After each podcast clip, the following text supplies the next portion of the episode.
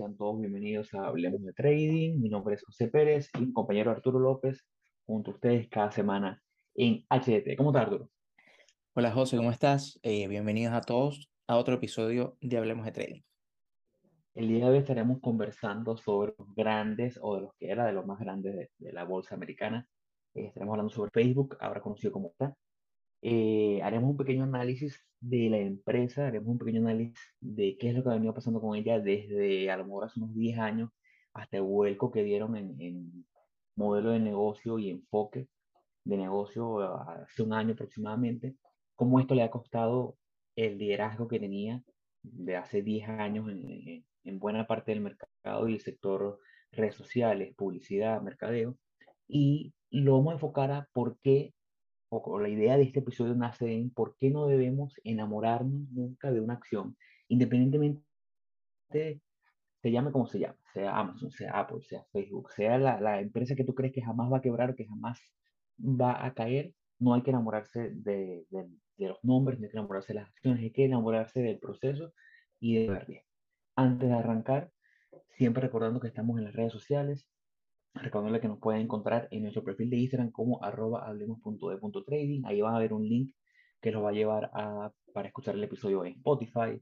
Eh, también estamos en Google Podcast, estamos en, en Apple, estamos en YouTube, que ahora nos permite usar nombres, eh, tener un nombre de usuario básicamente.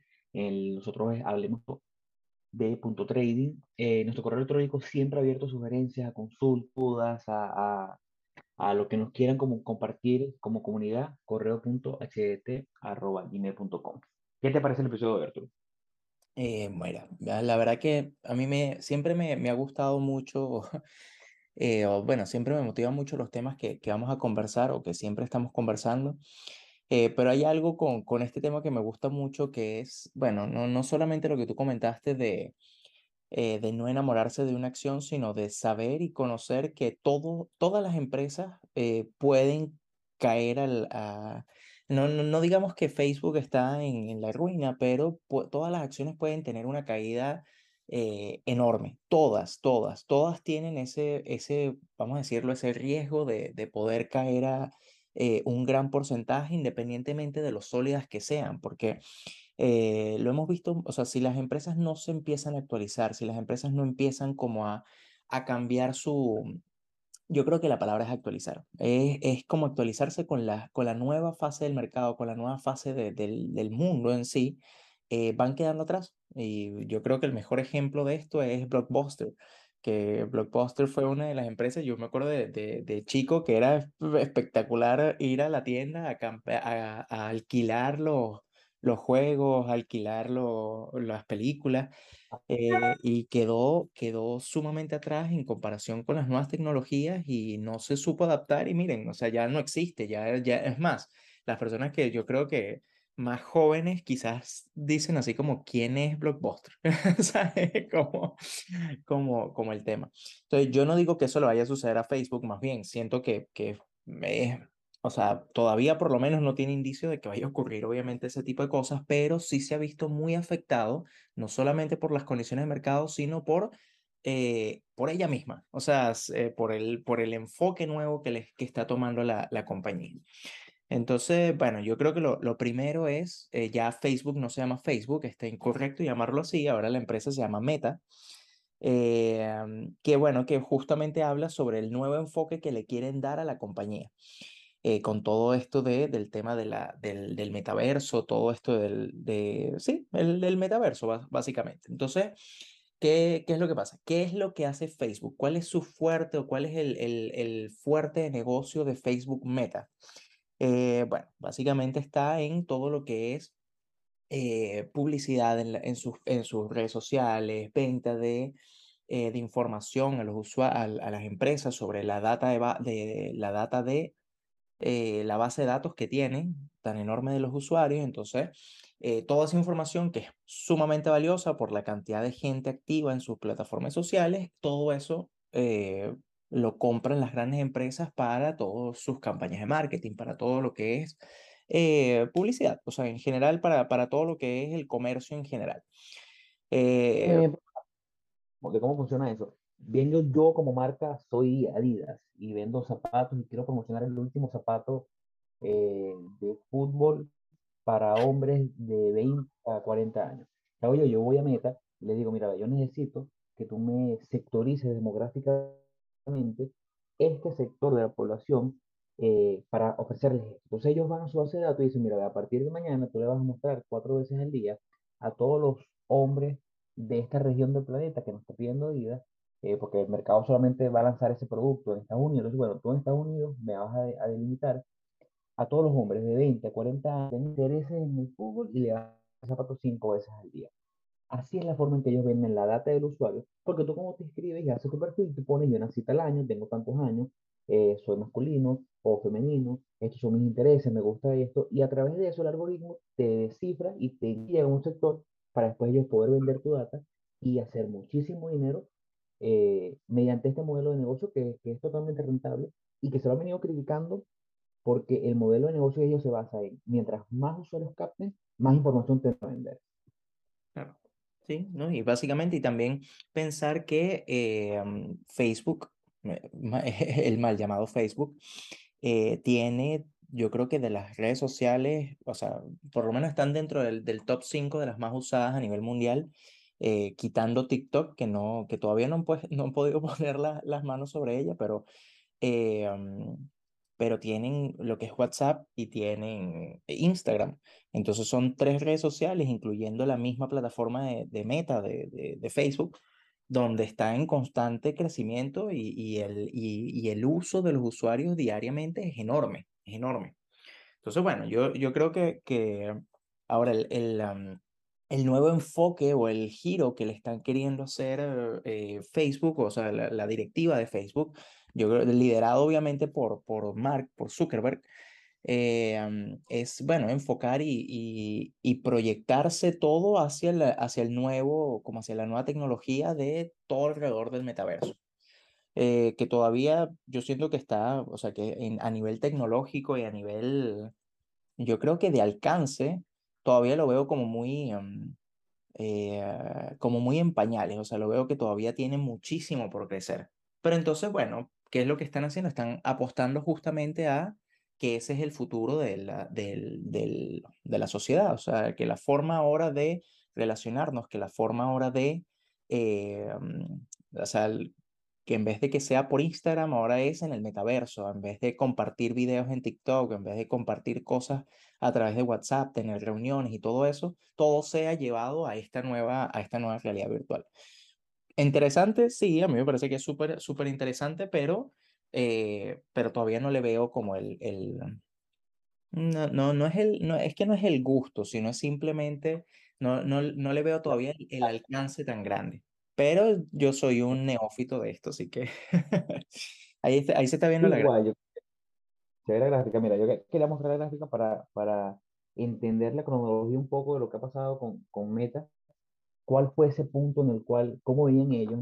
¿no? Vamos a ver una gráfica bastante ascendente a nivel técnico. Vemos cómo tenían sus buenos picos, después lo que llamamos eh, pullbacks o retraídas, pero siempre estas retraídas siendo menores que los mínimos anteriores. Volvió a tener sus momentos alcistas. Este fue el momento del COVID. Sin embargo, la recuperación fue muy buena, respetando muy buenos patrones clásicos que, en el camino también pudimos tradear eh, eventualmente llega a este pico máximo con 338 aproximadamente dólares por acción, donde pasaron el trillón de dólares en, en inglés eh, de capitalización de mercado. ¿okay? Eran las empresas más grandes del mundo. Nosotros tenemos un seriado donde hablamos del llamado FAN, que era cuando lo que llamamos este grupo de acciones Facebook, eh, Amazon, Apple, eh, Google, donde eran los, las empresas que dominaban y que gran parte del revenue total de, del SPY o del S&P 500 era representado por estas cuatro o cinco empresas enormes que, que, le daban tanto por el mercado. En esta línea que vemos aquí, aproximadamente a principios de octubre del año 2021, ellos anuncian esta nueva visión que, como, como bien Arturo y yo lo, lo discutíamos antes de comenzar el episodio, con toda esa fase de preproducción, algo que la gente no vio venir, porque si bien el metaverso venía relativamente sonando como tecnología, nunca se pensó que Facebook estuviese planeando un cambio radical en su modelo de negocio que lo llevara hasta este punto, que fue cambiar el nombre de Facebook a Meta, enfocado, como bien decía Zuckerberg, nuevo cambio y nueva visión hacia dónde iba la empresa. Y es aquí donde anuncian que si van a crear laboratorios de trabajo en los cuales la empresa iba a estar inyectando capital a todo lo que es el desarrollo de metaverso para los siguientes años, dando como un dato importante que eh, en el 2000, entre 2021 y mediados de 2022 iban a invertir 10 mil millones de dólares y después se calculaba aproximadamente un gasto anual de 25 mil millones de dólares en inversión en aproximadamente unos 10 años para poder llegar a la meta de rentabilidad. Y la gente lo criticaba porque es muchísima plata, pero sobre todo porque están hablando de necesitamos unos 10 años para construir esto para que después sea rentable. El modelo de negocio actual lo que dice es Meta está usando el dinero de la, del sector que da dinero a la empresa, el sector de publicidad, eh, Instagram, Facebook, para inyectarlo en el metaverso que no está siendo rentable de ninguna manera y lo que está es quemando dinero mes tras mes. Entonces, bueno, ese más o menos estamos parados ahorita. Y, y, y ya va, y, y, el tema no está, el tema no está tanto en, en que inviertas en desarrollo, porque todas las empresas invierten en desarrollo, o sea, ya sea a poco nivel o a mucho nivel, pero el tema está en, en la cantidad de dinero tan absurda que se ha invertido en, o sea, tan absurda me refiero a que tan grande, o sea, cantidades enormes de, de dinero que están entrando justamente en, eh, para, para el metaverso, o sea, para esta línea, para esta nueva línea de negocio.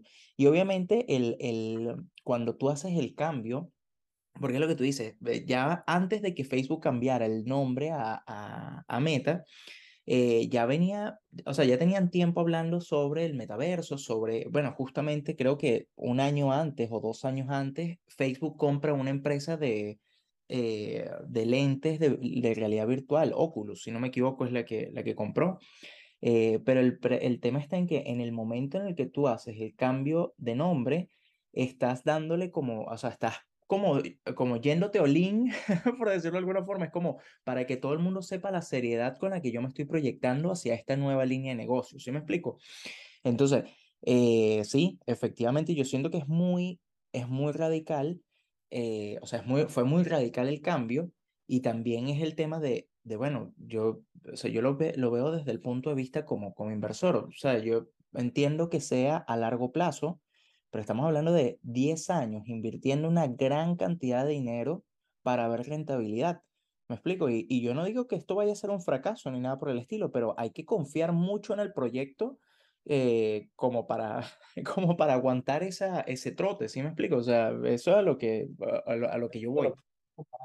Por eso te lo quiero comparar con, con, con esto que hablamos de estos grandes hitos de los últimos, por lo menos, podemos darle un, por lo menos los últimos 80 años, porque la, la relación, una, la última relación es la, de, la del proyecto Manhattan, de los gastos en estos hitos históricos que han dado a lo mejor ese punto de cambio, de evolución en, en, la historia contemporánea del mundo. Por ejemplo, eh, 2007, Apple se gastó 3.6 billones de dólares en el desarrollo de lo que fue el primer 3.6 billones de dólares.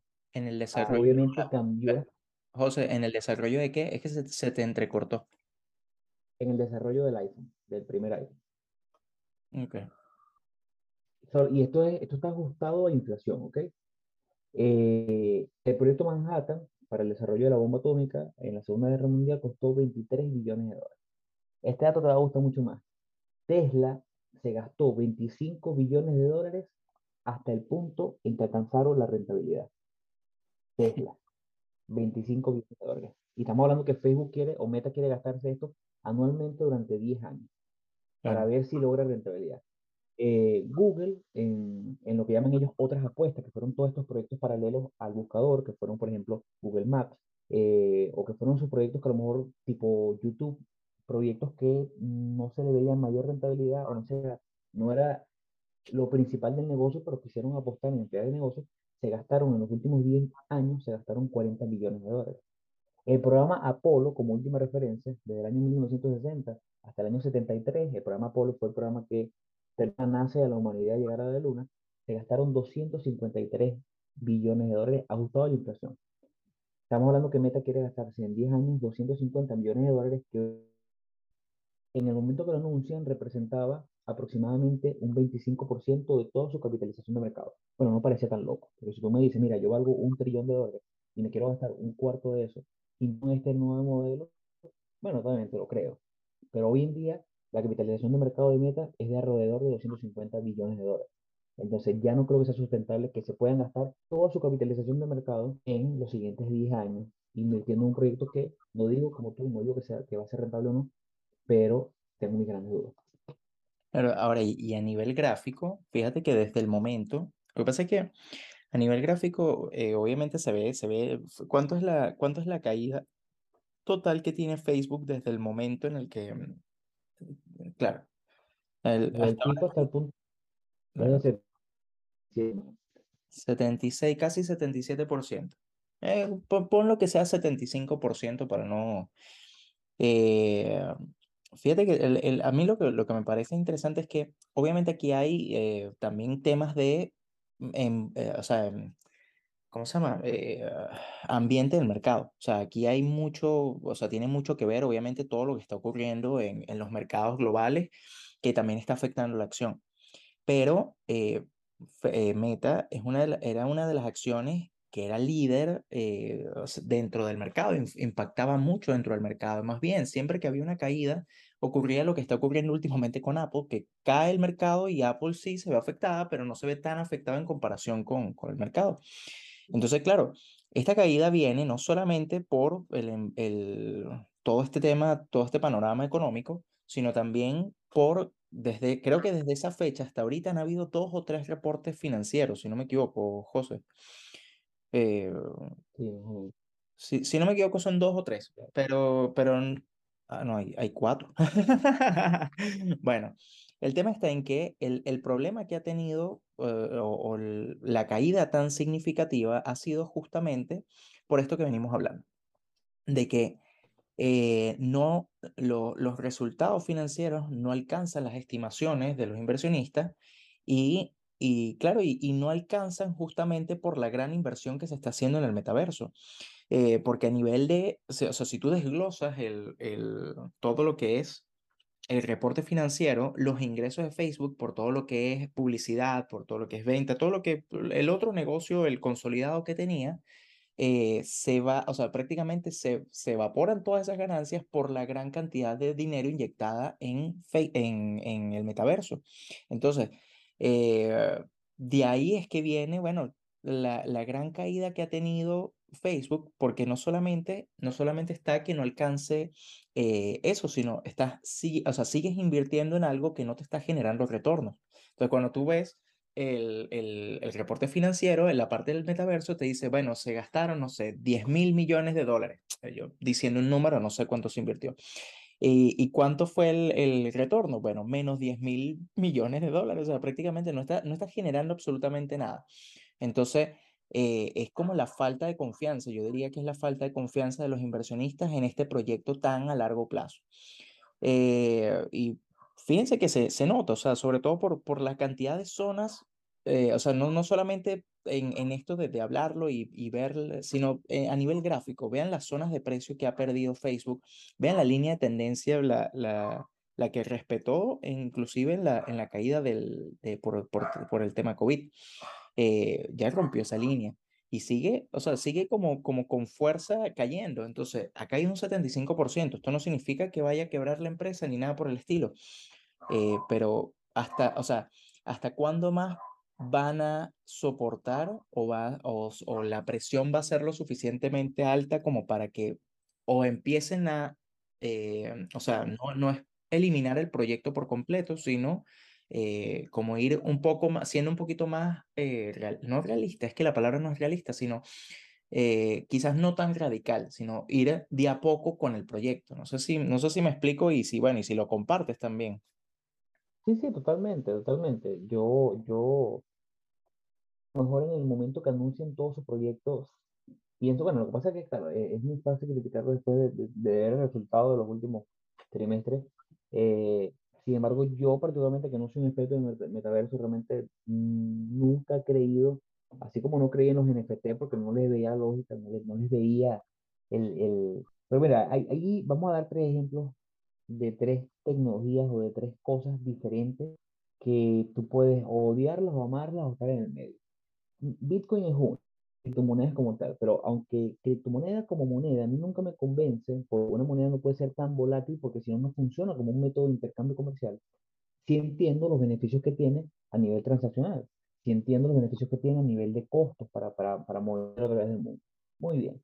Los NFT nunca le encontré mayor lógica a, a ese boom de vamos a comprar una ropa en 250 mil dólares, más allá de la tecnología al metaverso, más allá de lo que significa el metaverso, no le termino de ver más lógica. Creo que más Zuckerberg se dejó llevar por lo que fue la pandemia, creyendo entonces que, bueno, la humanidad sí puede enfocarse más hacia un mundo virtual y quedarse en casa. Yo creo que, bueno, a lo mejor ahí se dejó engolosinar un poco. Yo no lo, no lo veo así.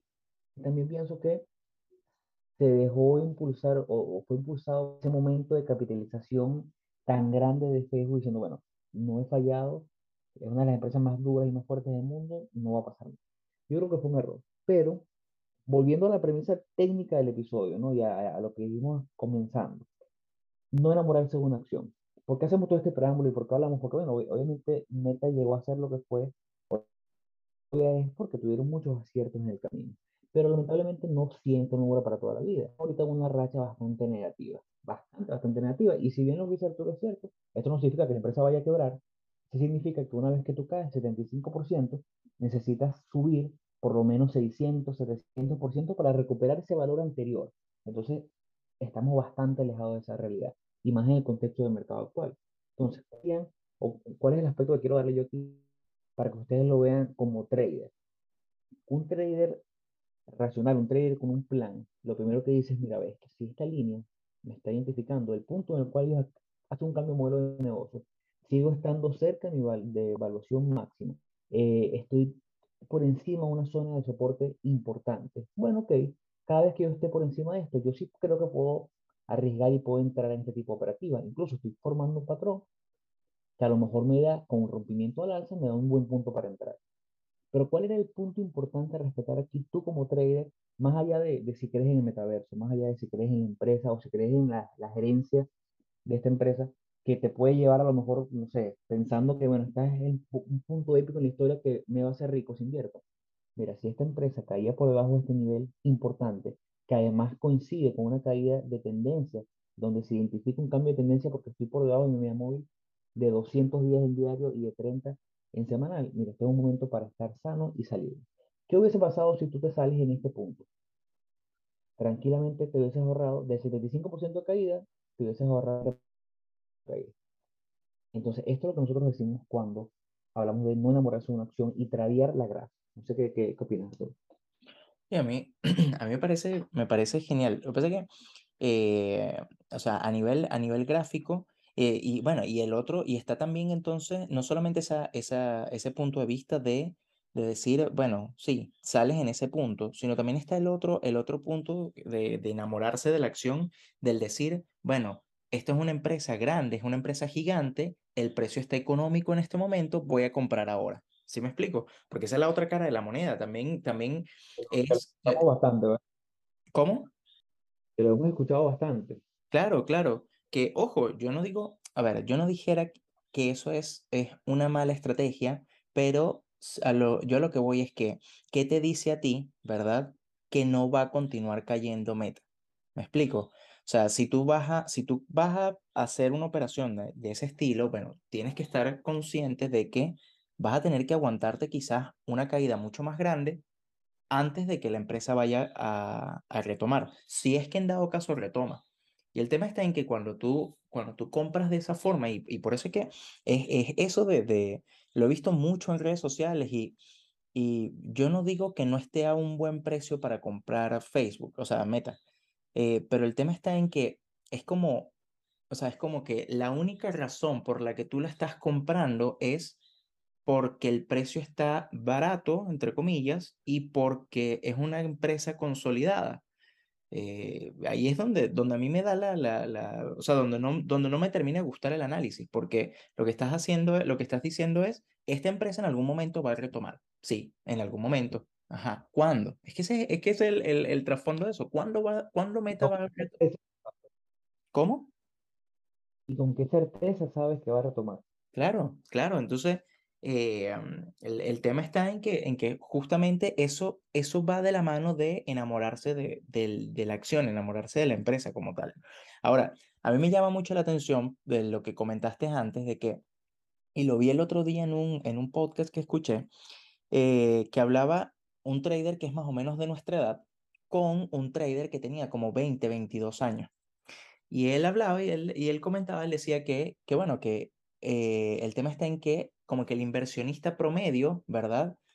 Eh, que está entre los 30 y los 40 años, yo no digo que todos los traders estén entre esa edad, pero el promedio que está entre 30 y 40 años, no cree, o sea, de 30 hacia arriba, no cree en lo que es eh, todas las nuevas tecnologías o todos los nuevos métodos, o sea, todos los nuevos activos de inversión como eh, criptomonedas, el tema de los NFT, el mismo metaverso, eh, pero que eventualmente la nueva generación lo único que habla es sobre el Bitcoin y sobre las criptomonedas y sobre esta nueva, toda esta nueva metodología. Entonces, ahí va a ocurrir dos cosas. lo primero es que cuando estos estos inversionistas de 20, 18 años, lleguen a los 40 años, eh, van a sustituir todos los métodos tradicionales o, o, la gran cantidad de su portafolio va a ser más en activos como criptomonedas, eh, empresas que trabajen con el metaverso. Eh, y obviamente eso lo que va a hacer es que el mercado, ese mercado va a dejar de ser tan volátil por la cantidad de, usuarios que van a estar operando, pues. Y lo otro que puede ocurrir es que bueno, desaparezca eso, o sea, todo ese tipo de tecnologías antes de que, de que llegue a ese, a ese momento. Y me llamó mucha la atención por lo, que, por lo que tú comentabas, de que yo soy muy reacio también con, o sea, no es que sea muy reacio, sino es que yo escucho hablar sobre el metaverso, yo escucho hablar sobre los NFT, y no es que no confíe, es que siento que no los termino de entender y no les veo la utilidad suficiente como para que eso sea valioso. No sé si, si me explico. ¿Ves? Entonces, eh, es lo mismo que me pasa con el metaverso. Quizás tú le preguntas a un niño de 15, a un niño, a un adolescente de 15 años, le preguntas, oye, ¿qué piensas del metaverso? No, eso es el futuro. Bueno, imagínate todos los niños de 15 años cuando lleguen a 30 años con esa mentalidad de que eso es el futuro, bueno, va a ser el futuro. ¿Sí me explico? O sea, eso es, esa es como la, la, la, otra cara de la, la otra cara de la moneda. Y también lo pero otro... no que es el futuro, pero tampoco entienden realmente lo que es. No, pero es que tienen otra visión. O sea, tienen otra visión que no tenemos nosotros. Es como eh, tú agarras a un niño ahorita de 5 o 8 años y te sabe manejar un iPhone o un iPad mejor que tú. o sea, con, con, con ese, ese, ese conocimiento de la tecnología están, o sea, nacen y crecen con tanta tecnología al lado que nosotros, o sea, nosotros ya con 30, 40 años ya pasamos a ser como los, los boomers, o sea, pasamos a ser como los, los o sea, eh, hay cosas que me habla mi hermano que hace, mi hermano que tiene 20 años, eh, que, que yo digo, yo no tengo ni idea de nada de lo que me estás hablando, ¿sí me explico? Y, y hay veces que me siento hasta viejo con eso. Y sí, efectivamente, seguramente no lo entienden del todo, eh, pero lo van a entender. ¿Me explico? O sea, eventualmente lo van a entender porque están creciendo con eso, están como, ¿sabes? No sé si, si me explico mi punto. Yo te entiendo, y a lo mejor es eso, a lo mejor pasa que como generación no, no estamos al nivel de entender o de, o de creer que esto sea tan viable. Pero yo, yo parto de algo, cuando el tema de la pandemia, se hablaba mucho de que la humanidad había cambiado para siempre y que ya no volveríamos a ser los mismos. Eh, se hablaba mucho de que ya los modelos tradicionales de negocio no iban a funcionar porque ya la gente, después que se acostumbró a trabajar desde la casa o a estar en casa o a estar más tiempo en familia, ya no iba a volver a salir. Que ya la gente no quería reuniones de negocio, que ya la gente no quería salir a comer prefería pedir delivery. Yo creo que, si bien, bueno, puede colaborar cada una parte de la población, ¿qué ocurrió cuando levantaron los el confinamiento? La gente salió a la calle desesperada por interacción humana, por contacto, salió a los restaurantes, salió a los parques, que el metaverso y una realidad virtual donde nos podamos ver virtualmente para reunirnos, no es que no tenga, eh, me parece que puede ser muy factible que lo mejor mira, tengo una reunión en vez de una reunión de negocio, lo hacemos por el metaverso y te estrecho la mano por el metaverso. Buenísimo allá de eso, de ese tipo de utilidades necesarias, yo creo que el ser humano necesita y siempre va a buscar ese contacto con la naturaleza, con el ser humano, con compartir en la vida real y no solamente en el metaverso. Eso que hemos visto de real estate, gente vendiendo apartamentos o, o terrenos en el metaverso, Bueno, o sea, yo, yo particularmente no me veo comprando una casa en el metaverso más cara que mi casa real, ¿sabes? Sí, no, no, es que yo te entiendo perfectamente y te entiendo perfectamente porque somos contemporáneos, porque hemos estudiado trading de la misma forma, hemos, pero eh, no tenemos la misma visión que las generaciones que van a venir a futuro. Entonces, yo igual, igual, y, y no para no, obviamente para no seguir conversando tanto sobre ese tema, sino yo creo que la, la, el tema está en que eh, quizás cuando uno a la hora de invertir eh, sobre todo en empresas así tan grandes que tienen como este, estas caídas tan enormes, eh, sí, se puede aprovechar, eh, o sea, se pueden aprovechar los movimientos, se puede, se puede tomar posiciones muy buenas todavía en, en estas empresas, pero sigan igual siempre su estrategia, sigan igual siempre su plan, no compren solamente porque el precio está económico, o sea, ese, ese tipo de eh, ese tipo de estrategias no, o sea, bueno, no, es que, es que no, no, la- no las comparto al 100%. Entonces, y lo otro, con, que no funciona. ¿cómo? Ese tipo de estrategia de comprar a la caída funciona, funciona hasta el momento que no funciona. El problema de eso es que si funciona un par de veces, haces un poco de dinero. El momento que deje de funcionar, pierdes todo lo que has ganado. Sí, también, también. Ahora, y, a mí, lo, yo lo, lo otro que quería comentar era que, bueno, lo, lo que dijiste al final que, con el tema de las, de las grandes inversiones que marcaron como hitos en la, en la historia.